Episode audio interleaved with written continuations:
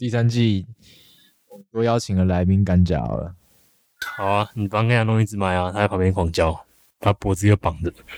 然后就把他脖子，然后吊他前面，跟个红萝卜一样。哇，他直接反应。哦，生气了，生气了，不喜欢红萝卜，人家生气了。拖长音。睡。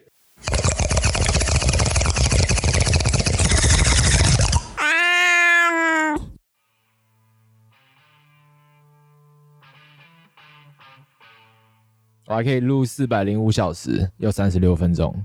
哦，你说整个硬碟容量哦，应该是吧？录录到四百多小时，跟那个铁丝玉玲珑那种集数差不多长。啥小铁丝？你 四百零五小时哪里让你连接到铁丝玉玲珑去了？因为我算一下，这样四百多集，大概是铁丝铁丝玉玲珑那种东西的一半吧。你说一集一个小时这样，对吧？啊，一集一个小时东西很多啊。Game of Thrones 一集一个小时啊，奇怪，你他妈想到铁丝玉玲珑是啥笑？有时候集数比较比较是同个集聚的，一般像 Game Game of Thrones 那种，就是你知道，呃，maybe 五六十集，还未完待续啊，你不能这样说。对啊，对啊，你要对啊，对啊，没错，还在拍啊。哎，你有看到昨天那个什么 S Two O 那个东西直接整个出包吗？我知道他们很多就是国外外大咖都没有办法来了。我其实那个对啊，Little Pump，我我只知道一个而已。我也是啊，不好意思。干，然后你知道我看到，就是因为他后来就是要改那个名单嘛，嗯，然后，呃，好像就是原本没有罗百吉，然后然后有一些人超靠北，都是什么什么白大 D 白大 DJ 变成罗百吉，干我直接觉得干罗百吉不是很屌啊？什么意思啊？不要罗百吉是白大 DJ 啊？你开玩笑？对啊对啊对啊对啊！我就我就觉得他妈的这新人在冲我笑啊！我不懂他们在干嘛，就是对啊。他完全不懂罗百吉到底多屌。罗百吉当年舞曲大帝国前三名都他的歌哎，对啊，干他以前很屌哎，尊重一下好不好？改天吹捧罗百吉是不是有点年纪感？但我其实没有什么听过他的他的音乐。有啊，张震轩很爱啊。你说什么？哪一首？干干干干干干！不是，就是做那特别几首而已啊，没有全部，没有很多。干，你光给我吹喇叭这个东西，搞不好现在。我不知道现在国小生会不会唱这个东西，可是我是以前国小就在唱。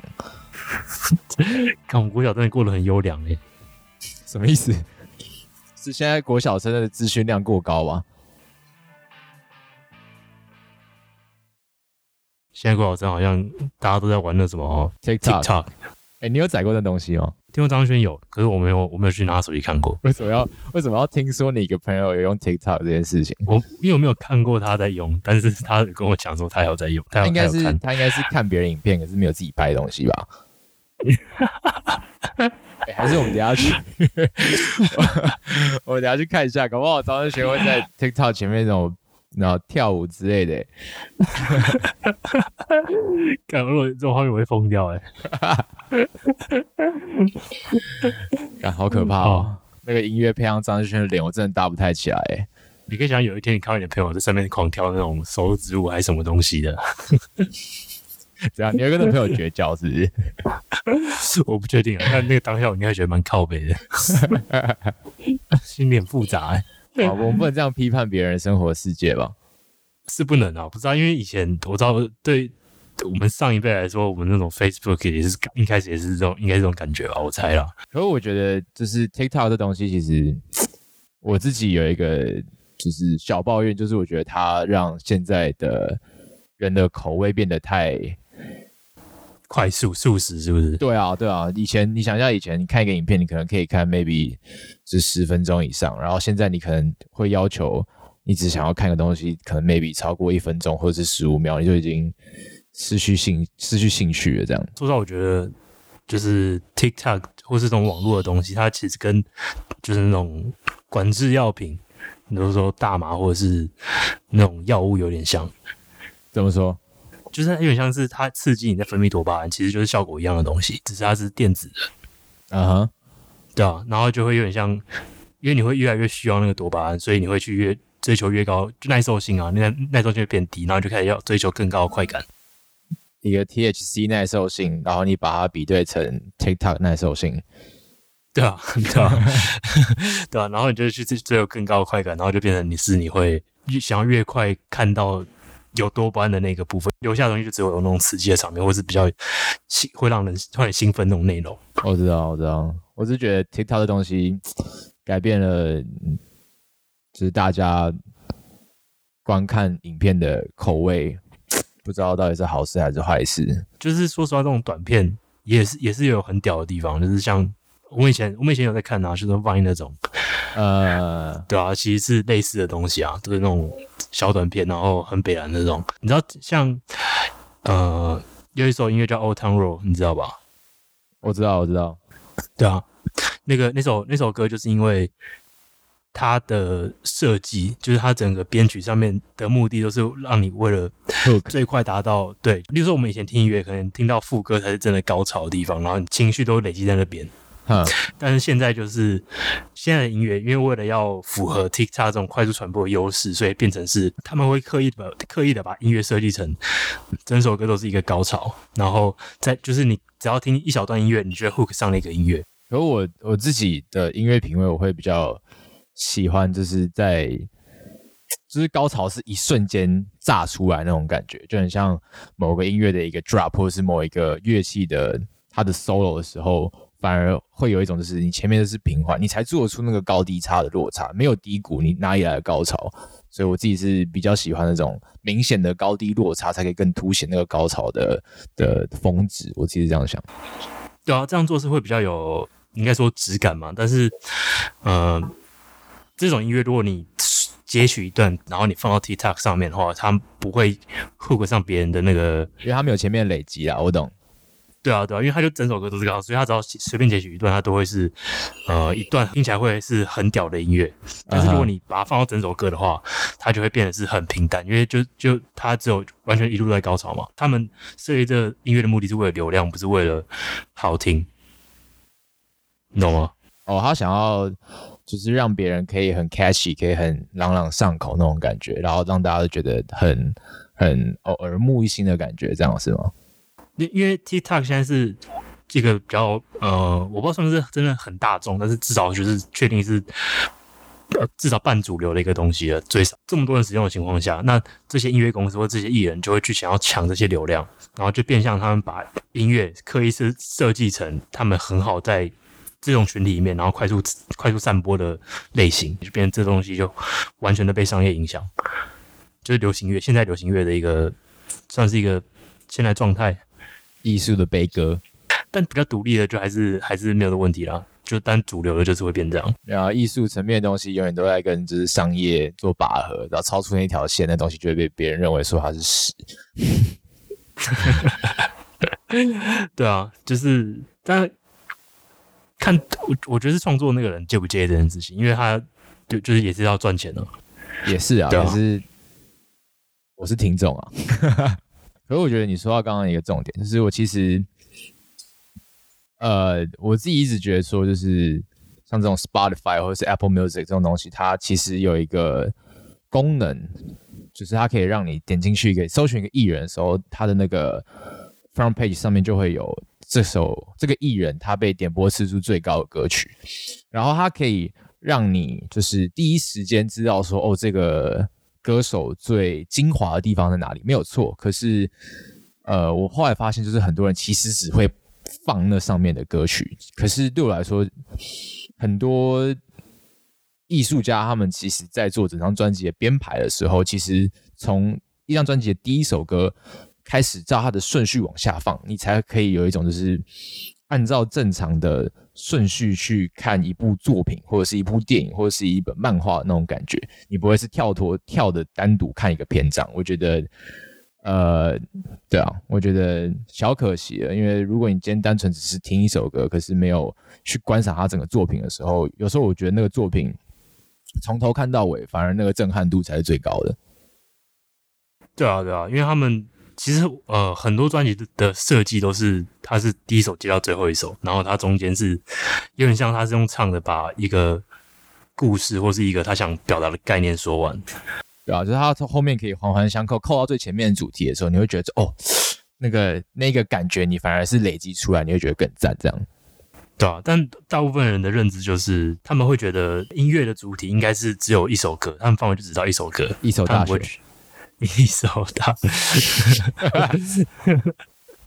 一手大学好，对不是大小。对不起，你继续。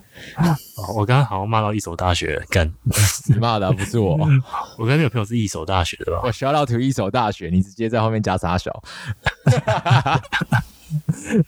我不知道，我对那学校真的不太熟。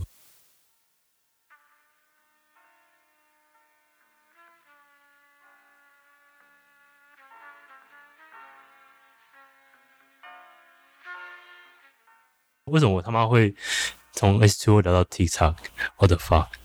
完蛋，你确定要在这时候玩这个游戏吗？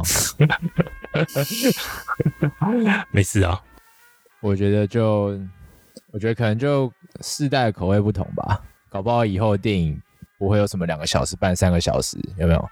三十分钟结束一部电影，哎、我我讲到这个，你知道，因为电影也是会有一样的状况，就是大家会想要去，应该怎么说？他们专注力变更低，就是没办法看很长的电影，这样绝对啊，就对啊，就跟 TikTok 音乐或者是里面的影片一样。我最近真的超级受不了，就是很多，例如说 Marvel 的电影，他们呃在拍片的时候，他们所有桥段都是会是事先设计好，包括片段的长度啊什么的。啊，但是他们在剪辑的时候，也有很大的毛病，就是呃，Marvel 电影或是其他一些像比较主流的商业电影，他们在剪一些文戏的时候，都会不愿意去放更长的片段。文戏对，就是像他们很多文戏会为了赶时间，或是为了想要追求下一个更快的一个高潮，所以他们会把这个中间比较文戏的片段把它剪得很很短。哦，懂你意思了。他只是想要让高潮赶快来，然后他觉得高潮才是重点，中间的一些铺陈或者是比较近一点的动态的东西，他觉得就是不是重点，他想要把他的就是篇幅简短，你是这个意思吗？对啊，对啊，对啊，就是有点像是你看以前的一些电影，他们在例如说角一个角色在做一些重大决定的时候，他那个镜头通常是会很久很久，他们会非常细致的拍到这个演员的表情。你才可以感觉到他那个就是踌犹豫、踌躇不定的那种感觉，举棋不定的感觉啊，才可以更对啊你可以感到那个传达他那个情绪。我知道，我知道。但现在电影就会怎么说？他们每个每一卡的时间长度都变得很短。呃，例如说以前的电影，他们可能一卡这种这种画面，他们一卡的长度可能是十秒，甚至更长。但现在电影可能两三秒就把那个画面带过，然后就变得像是你在完全感受到这段情绪的时候就已经没了。哎、你知道你说到，你知道你说到这个，我有一个很深的体悟。我不是上上两个礼拜去台中嘛，对啊我自，己一个人去，我去刺青，然后我后来晚上的时候，因为我发现就是干附近的酒吧感觉都有点客满，我觉得后来晚上大概 maybe 六点多到的时候，我就去他们的算什么大圆百吧，是站前台中火车站前面附近的百货公司逛。然后我就想说，好，看一部电影好，子弹列车没看，好去看一下好了，看一下 Brad Pitt。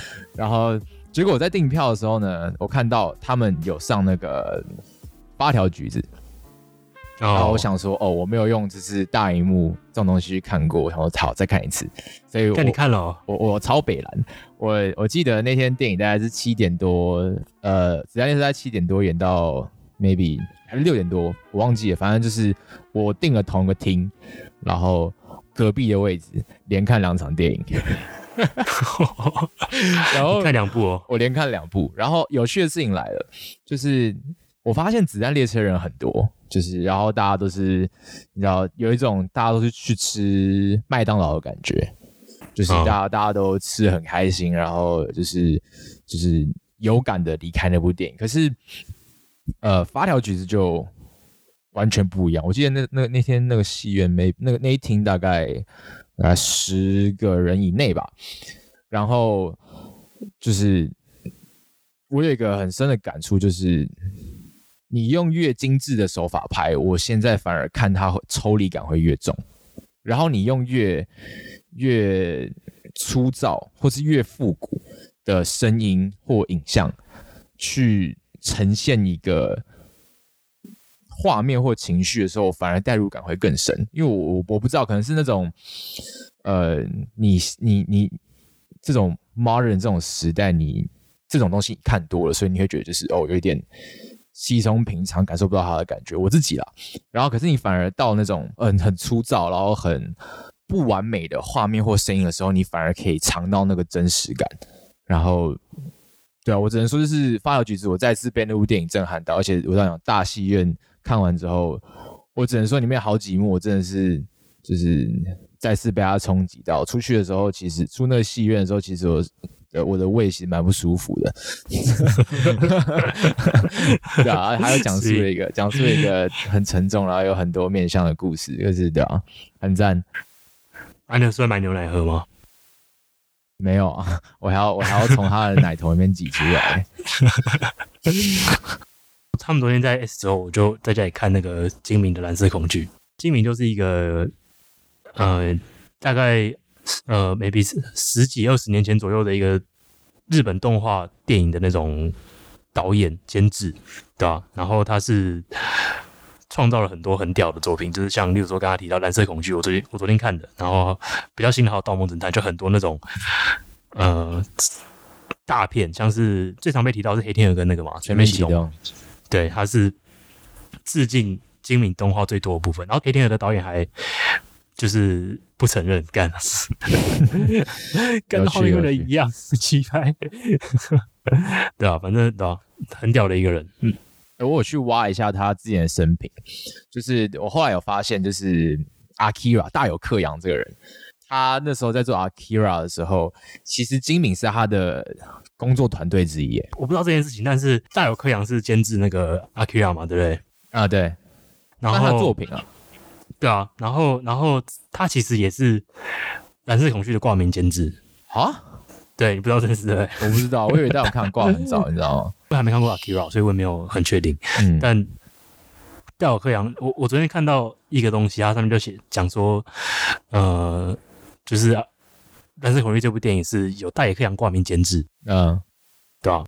然后我就觉得，干这个人好屌，他是不是有挂名都觉得有挂名的都都一定超好看。我之前有看到他，就是金敏，他有说，就是他呃，maybe 高中大学时期的时候看过大有克洋的一部作品叫《童梦》，然后说启发他很多。然后，所以我昨天就是前两天我就花一点时间把这个作品看完，就是果不其然又是一个。怎么说啊？算科幻吗？就是很有大有克洋的味道，然后就是一个 我很很难叙述的这个东西，我还没有 process 完这个作品。可是 可是就是金敏他自己有时候是他受很多就是国外的，尤其是西方，他自己有时候就是他特别受西方的一些科幻小说所启发，像什么《银翼杀手》啊这些。都是他，就是启发他想要创作原因，所以他在很多嗯故事上面的堆叠的时候，其实会有蛮多那种科幻的味道，我自己觉得啦。然后他他最经典就是他喜欢把梦境跟现实的界限画的越来越淡，我觉得这是他作品里面一贯会出现的一个一个手法跟题材，我觉得很很有趣。他的作品很多都是会有两个，应该说他二元性很强，就是通常会是两个对立的主题。嗯，比如说，因为我昨天有看到他的一部访谈，三十几分钟，他自己讲，就像梦境跟现实，然后或者是幻想跟现实，或者是呃《东京教父》哎，这部电影的对立就是大街跟小巷的对立。我自己看那部片之后，觉得就是我没记错，好好刚好是在圣诞节，是不是？他那时候故事的主好像在圣诞节，然后他却反映了很多日本。社会上面的，只是现实面的状态跟问题，就是对啊，对啊，对啊，对啊，没错，就是他他很常是用利用这种对比的方式，然后去呈现，就是整部电影的冲突。他的第一部电影，我是真的觉得他最好看的一部，目前啊，蓝色恐惧。其实我不确定他是不是真的有这样想到，因为他人已经走了，对，喝太多了。喝太多，真的啦！我说真的啦，感觉感觉那个一定要，感觉那一定要喝很多才办法。我说我去爬文的时候，我看到说就是他好像长期长期会依赖这种酒精啊、烟啊，然后去让他有创作灵感，所以然后他的一我感 我感觉不止这两种，我只能说这两种啊，对不对？剩下的我不知道，原来不是这两种。剩下的我不知道，我我不确定能不能说。《蓝色恐惧》这部电影，它在设计的时候，他应该没有考虑到现在社会环境会变成这样，就是偶像主义嘛。呃，有点算是，但是变的是，就是像社群媒体这样的东西。哼，当时这部电影在拍的时候是一九九，呃，应该说上它上映的时候是一九九七年，然后一九九五年开始制作，所以它这这段时间。那时候还没有网络，还没有真的说很蓬勃或什么的，所以根本没有什么社群媒体这种东西。但他在那个时候就已经在描述，呃，现代人的人格这件事情，就是本我跟自我这两件事情的冲突。嗯嗯嗯嗯，就是因为你看到一个人，他只会是片面的，你不会。认识到他一个人完整的状态，因为这这件事情只有他自己知道。就算他真的想表达出来，他也你也不一定真的能够理能够理解到。别人理解你跟你自己真正的你是会有落差的，绝对有落差。他这部电影就在描述这两个之间的，如果隔阂越来越大的话，会不会会不会有什么问题？嗯，到底哪个才是真的你？对对对对对对对，就是像这样。然后在现代这个环境来说。呃，我们的社群媒体那种东西，刚好也是让隔阂变得越来越大。同意。对啊，我觉得他屌一点，就是他在一九九七年就已经在写这样的主题，然后到放到今天来看，就是还是一样。呃，他越来越严重，然后还变得更深刻。你这么讲，确实如此。但他这是他其中一个一个主题啊，就是这也是他在访谈里面说的，就是他在探讨看跟被看的关系。嗯哼。但这部电影还有一个屌的点，就是。我们其实也在看这部电影的人，所以你是看一个人在被看，对，就是他是一个 你在看一个人在被看的感受，对，我们是在看一个人，我们在看一个动画，不是真的人，然后在被看的感受，它是一个很怎么说，就是它是一个层层嵌套的一种故事的结构，嗯。然后它本身又是在玩这种东西，就是它的剪辑模式也是在故意去把这样东西混淆，就有点像有点像是它整个整个东西是在混淆你。呃，之前跟就跟之前提到后设点一样，它是一种更更屌的手法去达到这个效果。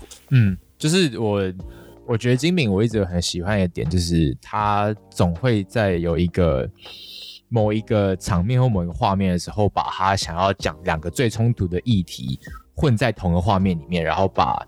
他的那两个议题之间的界限给模糊掉。我记得，如果我没记错，因为我很久没看那个《Paprika》，到底是哦，sure，盗盗梦侦探，还有盗梦侦探吗？盗梦侦探，好，它里面是不是有一个画面是那个大游行？对啊，我记得那个大游行的时候，就是我完全觉得他把就是梦境跟现实给完全模糊化了。你当下已经不知道那是现实还是梦境的时候，最屌一个点。然后我没记错，《东京教父》最后面好像有一个烟火，还烟还是什么什么状态。然后也是把他原本的圣诞节，然后拍着他们所有就是一群他们算什么呃 homeless people 的画面的那个冲突感。然后给模糊掉，这是一个很……其实干我完全不记得他到底有没有，还是我自己在做梦啊？完蛋了！就是我印象中一直有这个画面，就是他们圣诞节的那个庆祝的那个那个画面，然后印着他们的他们的身影。然后他们的声音，我印象没看过，我印象中我没看过。然后完蛋了，你也不能帮我，你也不能帮我证实，那我不确定这 这个这东西能不能播。然后还有那个呃蓝色恐惧在电车上面的时候，他在跟另外一个他自己在那个电车的那个玻璃上面对话，也是完全模糊掉，就是他自己的自我跟本我的那个界限。对啊，对啊，对啊，没错，这就是这就是我我一直很喜欢金敏的的哦，还有那个妄想代言人，最近 Netflix 上面有，可是它是它是一个就是电视剧，所以它它是小篇章小篇章的。呃，我有看，它是它是上它它现在分上下部啊，就是好像一部是好像六个还八个篇章，对对对对对对。然后它里面也一直在讲说，就是呃现实与虚幻。然后妄想与真实的区隔线，就是你会在他明明是 maybe 在妄想的时候，突然妄想的事情就突然真实的切入到你原本的镜头，然后你甚至有一有一有一部分会觉得说，嗯，这到底是他自己脑子在想的吧，还是这事事实已经发生了？就是我们一般看电影的时候，都会觉得说，哦，这是主角所面临到的事实，所以你可以很很 easy 的 consume，就是你会觉得，哦，这就是这就是我他现在的感受。可是如果他的妄想跟他的现实已经分不清的时候，你会有一种就是在吃到他的这个剧情的时候，你会不知道说我到底该不该真的吞进去，还是我自己下意识想要因为看很多电影，所以觉得说啊，这个一定是他自己的妄想，这样你会摸不清那一条线。我一直我觉得这是他最他很很爽的地方。对啊，对啊，我没错。我先去尿个尿，顺便倒个酒，酒喝完了。干，好好。你害我他妈下午三点就在喝就在喝酒，干。你可以不要喝啊，干。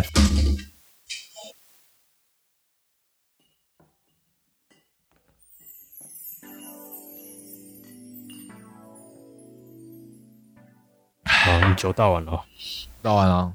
是有。在只有在接近半杯的 whisky，阿华咖啡哦，有啊，在隔壁啊，刚才喝完一口，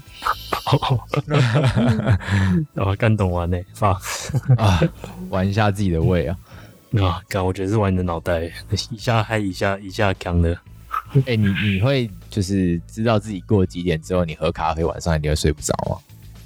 呃，我咖啡有效时间大概是两到三个小时，就是我大概喝完，maybe 一小时之后会大概两三两三小时亢奋，所以大概四个小时。我想如果我睡前十一点一点要睡的话，呃，maybe 八九点可能就是最后一杯黑咖啡的时间，如果要喝的话。而我自己是，因为可能我自己喝咖啡都比较浓，我大概接近下午五点喝了之后，我可能就是十二点。我都会有一点燥，有点睡不太着。真假的？然后自己会，不过还好，我还有我还有一个小时的扣打，OK 的。你知道我之前我之前喝咖啡喝到就是有点像成瘾吗？我不确定，就是跟我说过，我狂喝。对啊，我我那时候一天会喝到两两到三杯那种热美式那种，就是没有加任何东西的。我都只喝美式，我不太喝什么拿铁什么的。我我是不会喝拿铁，但是有时候我也喝那种 espresso 那种。Espresso 赞哦，对啊，我不知道有，因为它有时候有些有些会酸到太靠北。哎，看豆子啦，看豆子啊，看豆子。我记得我家楼下的咖啡厅就还不错，它是那种你家楼下的咖啡因啊，咖 对吧？真是啊，我家楼下咖啡因不错，帅，直接不讲咖啡厅了啊。哎，你要不要去跟我咖啡因一下？哦，好棒哦！对啊，反正我家那家，我家楼下那家很赞。他他的 espresso 就是，呃，也是也是偏酸，但是它是那种我不太我不太描述，有点可能有点带甜那种感觉。嗯，对啊，但我不知道豆子是什么，应该应该是蛮贵的那种。哎啊，可是我们刚刚聊到梦境，对啊，你有什么做过什么你觉得比较印象深刻或特别的梦吗？我现在没有，因为因为这东西他醒来就真的会忘记。我现在很少再记得我的梦是什么的。好，讲最近一个好，这个可是这个我没有很想剪进去。没事啊，先就是好。我不是大概之前还跟我女朋友分手嘛？对啊。然后就那个时候，其实我们是原本说好今年十月要结婚，然后我们这种婚戒那些，我们其实都已经买好了。然后我是在。他跟我分手之后的那一个礼拜，就是我过得蛮糟的。然后我有一天真的是梦到我戴着戒指去上班，然后那个感觉就是周围的人都已经知道我结婚，所以我透过那个感觉的时候，我知道说哦，我自己好像已经结婚一阵子那种感觉。然后我就在我电脑桌前面，就是办公办到后来闹钟响，我醒来，然后那种。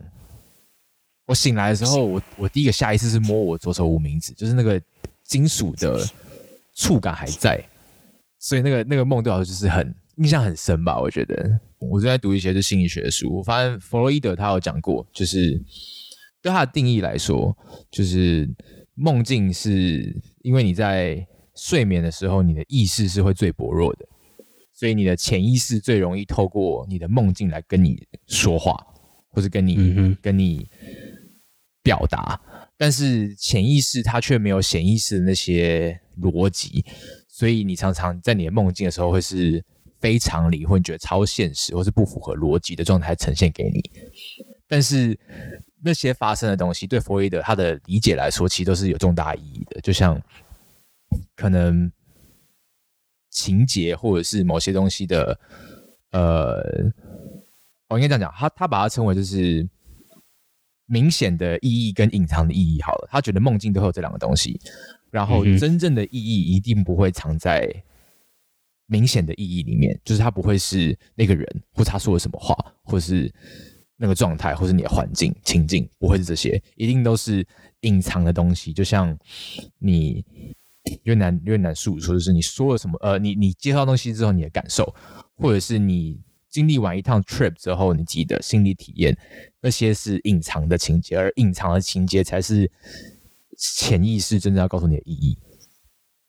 这是弗洛伊德的理念。然后他说，就是这些意这些梦，其实都是你的精神上的一些呃不满足或是郁结，然后你的梦就会透过，因为知道你的潜意、你的表意识、你的意识没有办法得到这些满足，所以透过梦境去释放，亦或是表呃表达表达满足，然后让你的精神可以完持完呃完整 intact，这样我觉得很酷。我记得，因为我不是我不是真的什么心理学家或什么东西，但弗洛伊德的那个，我 感觉我刚才讲话，我我突然想到之前那个广告，看什么东西？你知道之前有个那个亚马逊的广告吗？哪一个？就是他会放在 YouTube 上，然 啊？后他你不知道这件事哦？你说 Amazon 的那个那个对对对对对，哦。那那个女的，那个女的，OK OK，那人讲，直接脑袋蹦出那个女的脸，靠腰。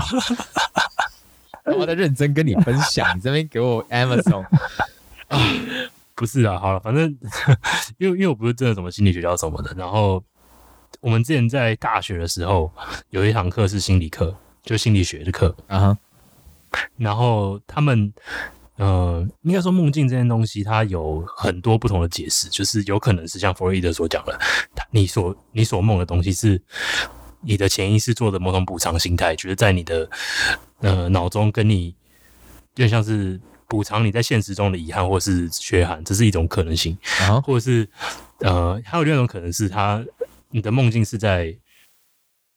你呃，你的梦境目的是在训练训练你自己的大脑，就 rehearsal 那个危险状况嘛，对不对？对对对对对，我知道，我知道。它可能有这个两个功能啊。但是说实话，呃，我觉得对于梦境研梦境的研究都目前来说都太的太间接，也不是说它都错，就是嗯，它的不确定性，它正正确与否的那个不确定性太高。因为它没有办法很有效做研究啊。对啊，对啊，对啊，这是他的一个很大难点。对啊，对啊，像呃，我猜弗洛伊德这种也是，他只能根据他自己脑中的梦境去归纳出这些结论。没错，没错，没错，没错，对是他自己的个案去做一些分析，这样而已。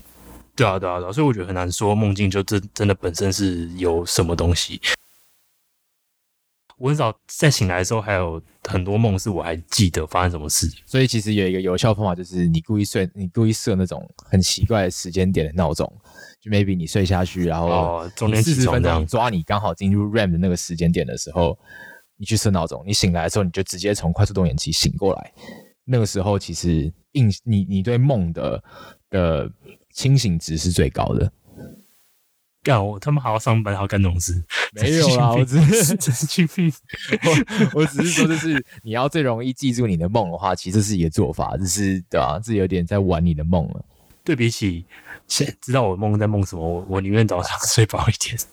我知道，就是因为太想睡饱，所以你根本就没有想要醒过来，所以你根本就不记得你自己做了什么梦，对啊然后，睡得但很好这样。但是我以前我以前有就是玩过清醒梦的东西、我有成功过一两次，等一下，我先问一下，你是不是你是不是看了之前你推荐我的那个影片，才跑去看弗洛伊德的东西？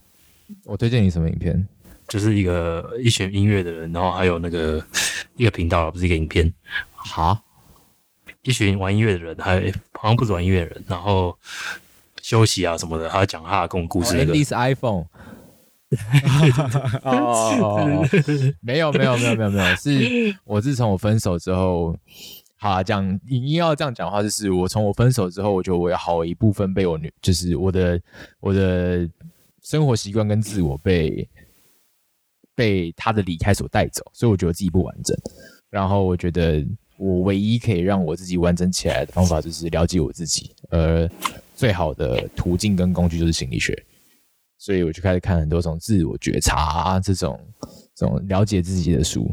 这个情况会不会算是某种就是自我跟本我分离的一个情况？你自己本身就是有一部分是由他这个人定义的，所以如果他当他离开的时候，是不是会是不是会让你呃像是自我跟本我分离，所以才会变成现在这种情况？嗯，不算，不像，应该说只呃，应该说不像，比较像是就是我会有一种。我跟他在一起的时间已经过去了，所以我得要重新找到我一个人生活的 temple，而这个 temple 我又是完全不熟悉的，所以我会在这之中开始重新慢慢认识我自己。而在认识我自己这时候的感觉，又觉得说，哎，为什么我之前不会这样想我自己？所以我会觉得我自己不够了解我自己，所以我只是在尝试了解我自己的本我跟我的自我。重新了解我自己这个个人而已，就重新尝试要把我自己这个人完整起来。嗯，好了，这还是蛮健康的啦。对啊，必须得啊，这还是蛮健康的，必须得啊。我真的觉得要自己要要要顾好了，真的自己自己顾好就好。应该这样讲，就是我我有一种就是讲难听一点，就是我过往的生活，因为你可以说就是我自己很开心很满足，所以我开进了一个自我。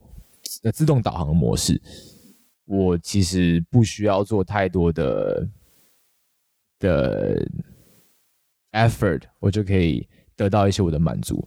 所以慢慢的那个感觉就是有一种你其实没有在用力过生活。其实我觉得这是很重要，就是我后来发现用力过生活超重要，就是像。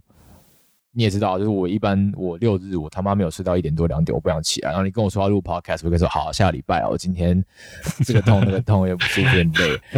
然后我就是这样，我现在我每天就是 maybe 九点十点，我就是会自动醒来，然后不管做什么事情都是我自己一个人。然后你会开始慢慢发现，说就是其实这些东西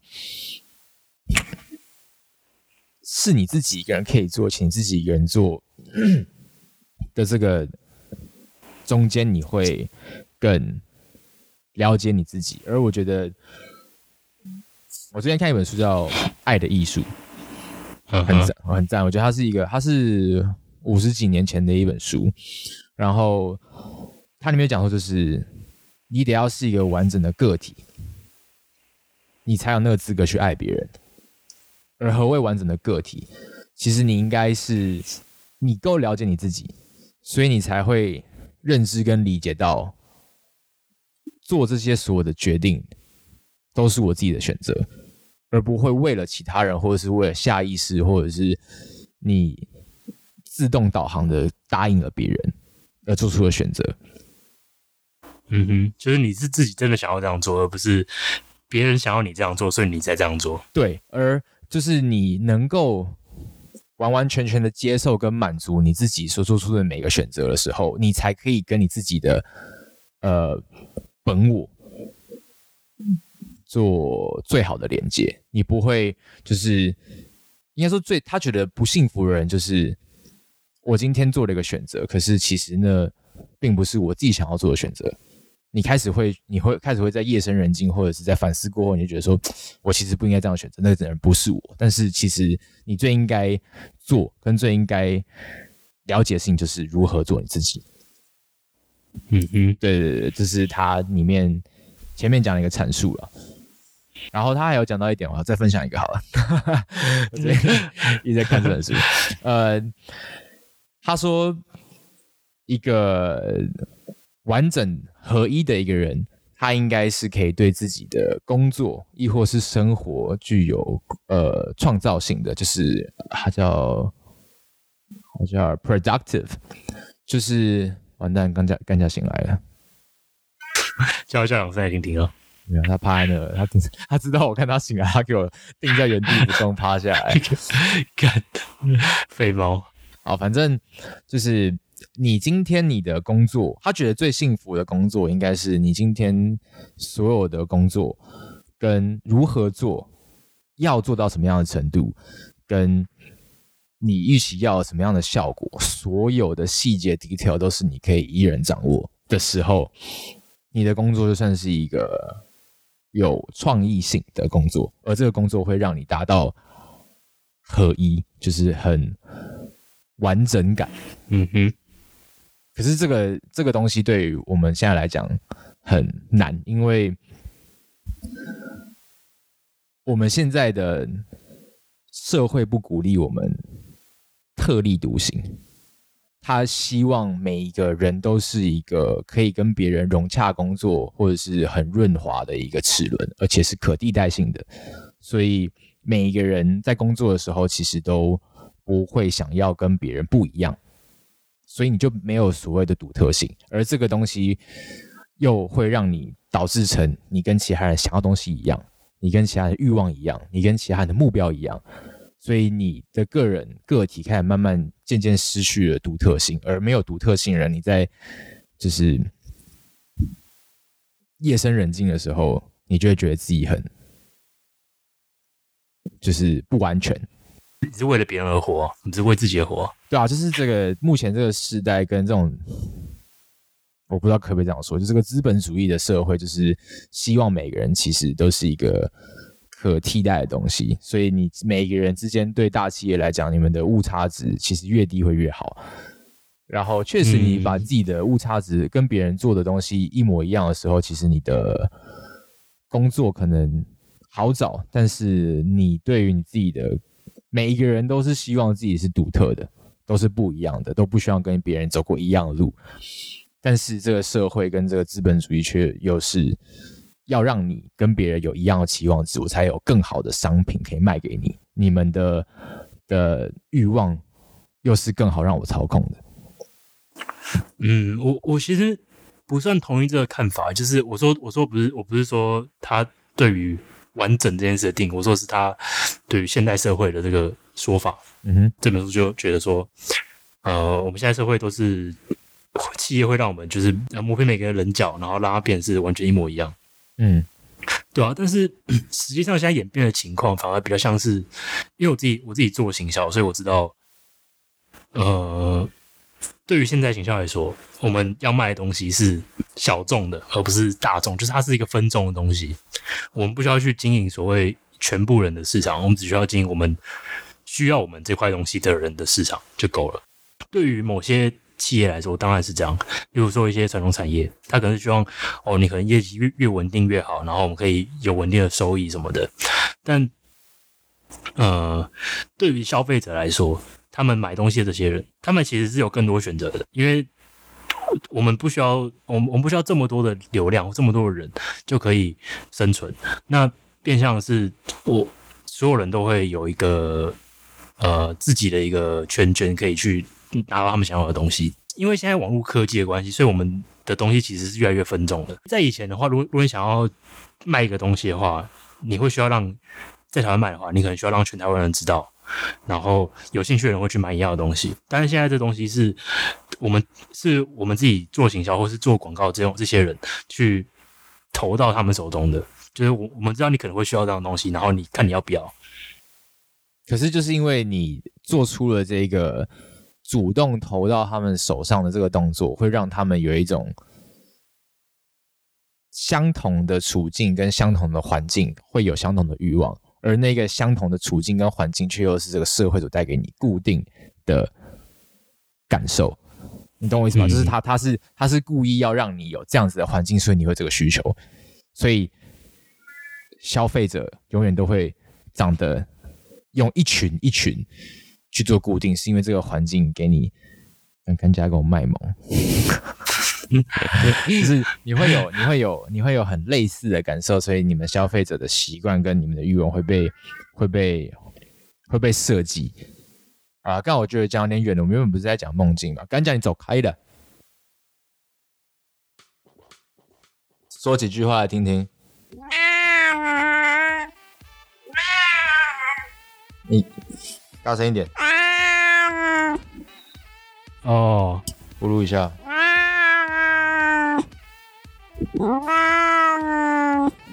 哦，这个清楚哎，这感觉是开头的部分了。好，拜拜。不要吵，去睡觉啊。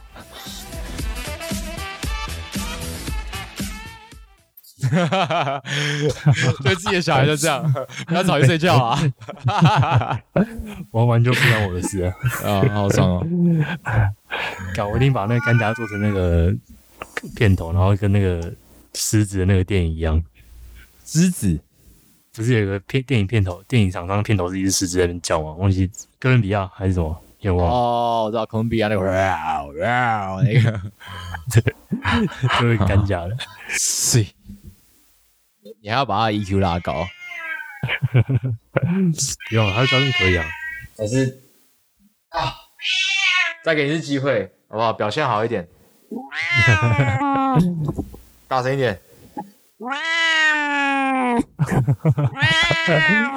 你好像很神奇。算了，是是。好了，看这只猫真的过得爽。晚点，晚点，好不好？六点再吃。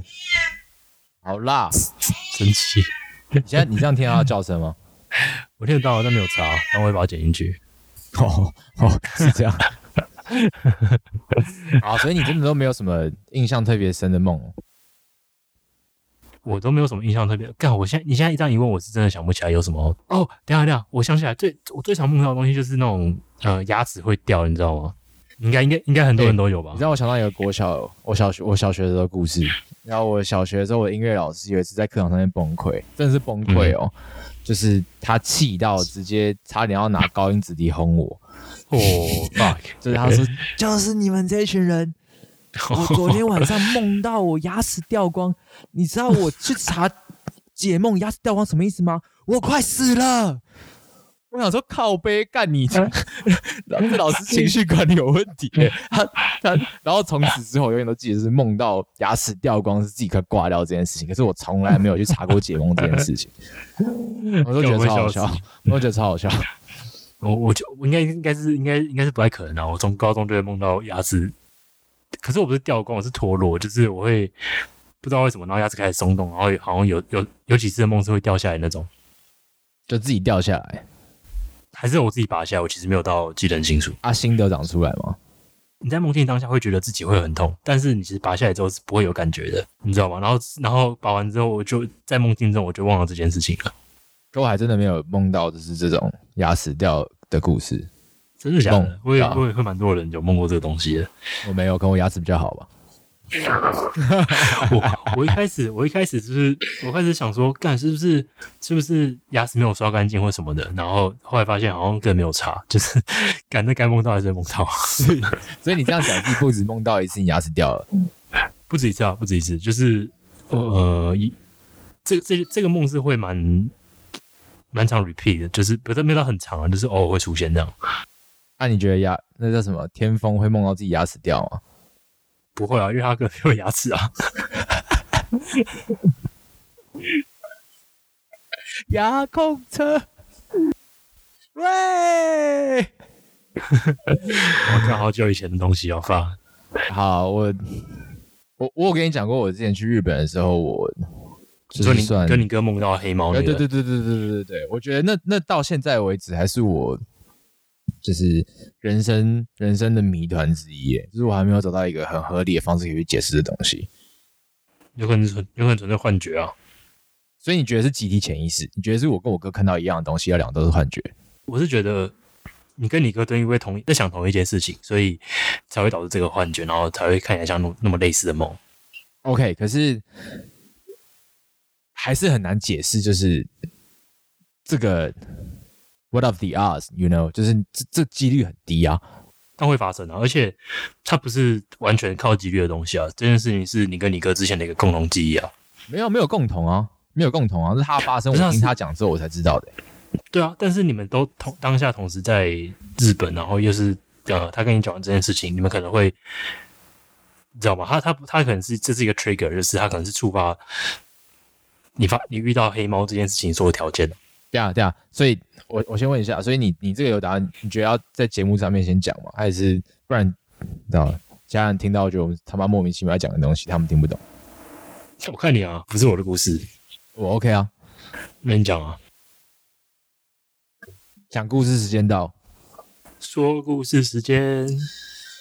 OK，所以这故事发生在我应该是高中升大学的时候那个暑假，然后我们一家人去日本玩，然后刚好我哥那个时候从美国回来台湾，然后我们就自己开车，然后去玩了日本，应该偏南部吧，就是九州那附近。然后我们有一次去的地方是鹿儿岛，他们有一个算他们的。他们以前，哎，back me up 一下，他们以前那种幕府的城堡叫什么？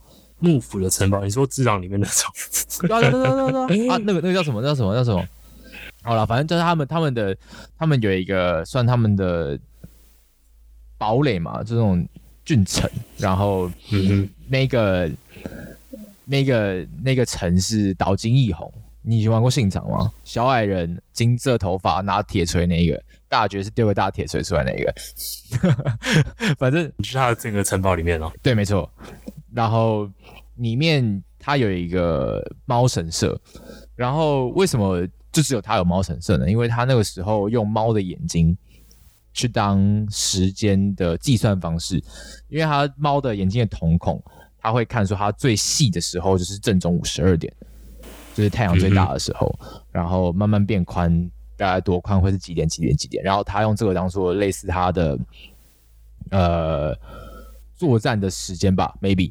然后仙岩园，OK，我现在看到了，他那个岛津义弘的城堡在鹿儿岛县知名景点仙岩园里面有一个猫神神社，然后就然后那个时候我记得我跟我家人去的时候，我那时候我在逛欧米亚给店，然后我哥。自己一个人去的那个猫的神社，然后后来回来，然后我就问他，因为我跟他没有当兽医，我就说：“哎啊，你去猫神社干嘛？”然后他就说：“哦，因为他之前养过一只猫，可是没有把它好好照顾好，所以他过世。它是一只黑猫，叫 Cody 这样。”呵呵。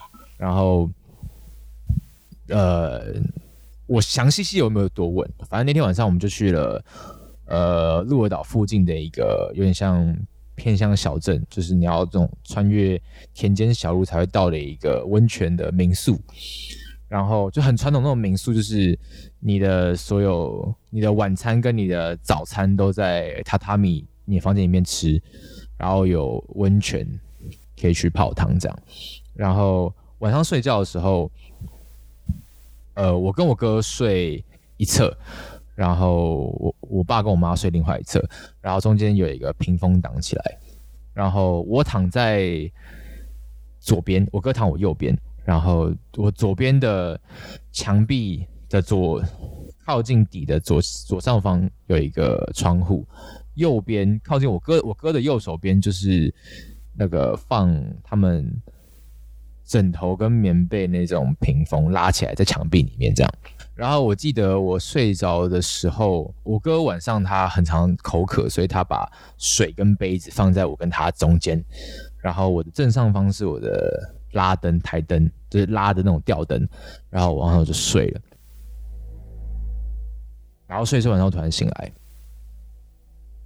那时候我的身体不能动，亦或是我。那个时候当下我还没有想动，只是我就是醒来了，然后我近视大概五百五十度，可是我看到了我哥旁边那个放棉被的枕头那个屏风被拉开一个小缝，然后有一个我的近视只能让我看到一个黑色的形体或物体，就慢慢从那屏风里面出来，然后沿着墙壁到我的。躺在矫正下方，这时候我想动了，但是我动不了，被鬼压床了。我不知道可不可以 precise 用这三个字去形容当下状态，不过我当时动不了。我睡眠瘫痪呢？对啊，对对对啊，很多人说是睡眠，就是你的你的意识醒来，跟你身体没醒嘛，对不对？我当时就是我身体动不了，然后我就感觉到那个东西，我只能用感觉，因为如果你今天是在黑暗中，你的光线不足，你又近视的时候，其实可以玩玩看。你盯在一个阴暗的角落，一直盯着的时候，你的视觉会被延伸跟模糊，你的看不清楚的区块会被你的脑袋的想象所填补。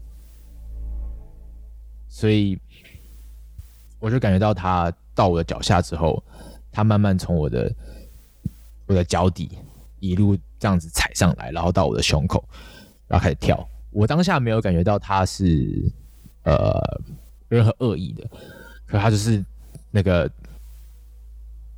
bouncing 在我的我的胸口上面，然后一直压到到喘不过气来之后，我就 maybe 昏过去或睡过去，然后。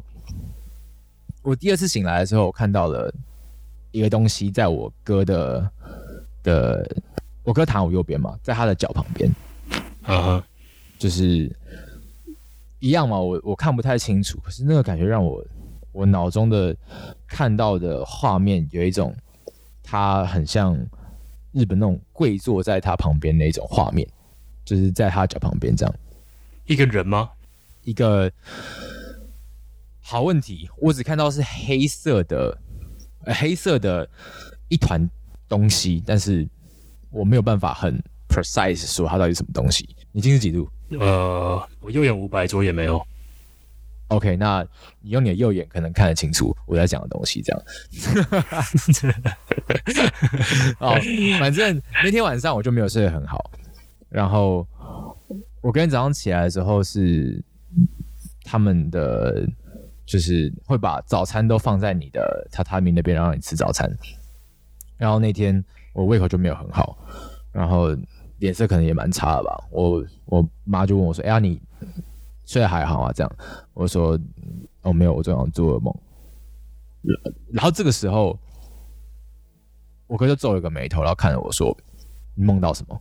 他平常是不会这样子去问我说：“我梦到什么这种这种鬼东西？”他觉得很无聊。可是他那天就问我。我跟他说就是哦，我梦到了，我还讲的很浅哦，我还不想讲说就是我前面动不了，然后那个东西在我胸口上面跳，这个这个东西，我讲说就是我梦到了一个黑色东西在你脚旁边，然后我哥又说他梦到了一个黑色的东西在我的这侧，然后靠着窗户，可是它很高，因为那个窗户是高的。他说他看他梦到的画面或是看到的画面是一个黑色的东西看向窗外。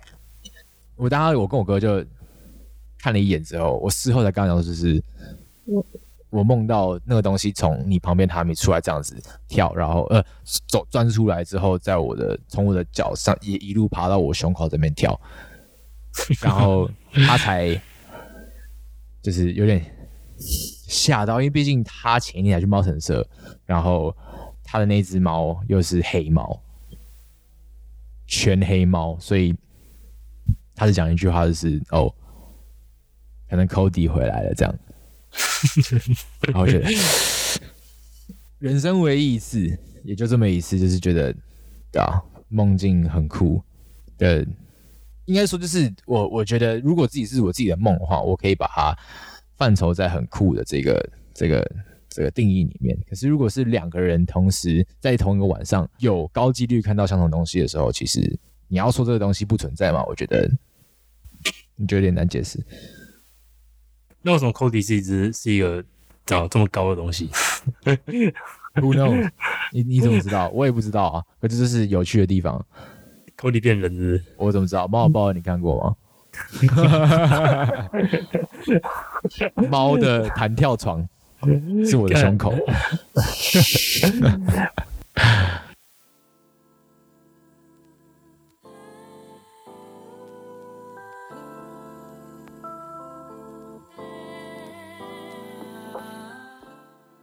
话说你有看那个吗？睡魔 Sandman 还没听说好看是不是？嗯，哇，这个听起来一言难尽。哇，他的故事设计是有趣的，但是他的主角可能可能等下你有看是不是啊？你一直叫，看叫，看叫，真的在听到是吗？我听到。哦，他他饿了。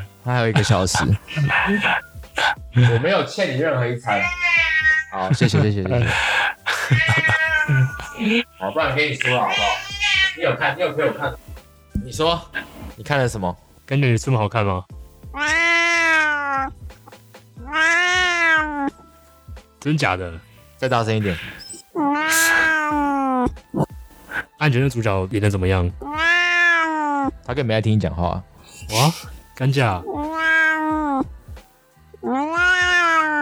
我就放一小时的干架叫声。好了，呃，我撸他一下，让他安静一点。靠腰，你要他叫一个小时，他要不要喝水啊？我会剪在一起嘛，你就收集他很多他叫的声音。嗯，可以啊。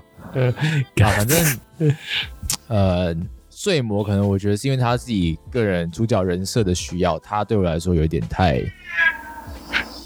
中二了。人家不，人家不同意，他不同意，他什么都不同意。哦，中二的点子就是你呃，他让我想到《暮光之城》男主角。我跟你讲，我我讲这句话，听到的人会没办法看《睡魔》这部剧。我跟你讲，我我真没有胃口看。可是他这真的就是比较中二一点，因为卡他是神，所以他太强大，所以他对他更中二。可是 OK，他的嗯题材是有趣的，就是他他同时也有玩到那个梦境跟现实的模糊区块，然后。就是 dreams come true 的的有趣点，因为他，对啊，我不能我不能爆雷太多，反正他的东西是有趣的。礼拜四还礼拜五，阿敏阿敏来找我的时候，有正好跟我说，他也有跟我讲那个睡魔的这个影集，对啊，他好像蛮短的，蛮短的吗？他几集？around 十还十一而已吧？那还算还算多啊，还算多，这样算多。哎，讲到这个以前的影集，干动不动就二三十集的，现在现在这个随便都八，现在都八集、十十几集就很多了。干，我跟你讲，你有看《Better Call Saul》吗？我没看诶，但不是完结了吗？我我现在我可能剩最后一集啊，最后两集，我舍不得看，这真的太赞了。好，舍不得结束它，哎，它真的啊，它真的超好看的。前面可能会觉得有一点散，有一点零碎，但是它后面。你所有人物开始刻画的鲜明的时候，你就会开始想要知道发生什么事情，然后一如往常的，他都会很 unexpected，我觉得很赞。他律师剧吗？不尽然，法庭剧那种不是不算法庭剧。不不不不不不不不不不是不是不是，他不是那种就是法庭上辩论，然后一个论述压过一个论述那种，不是。他精彩点都不在这里。哦，他其实比较像是 Breaking Bad 那种，真的在原本在讲贩毒，就他妈其实是在黑帮火拼。哪有啊？Breaking Bad 我觉得精彩在那种，是他从一个快挂的一个化学老师，到变成一个超 power hunger 的一个的一个。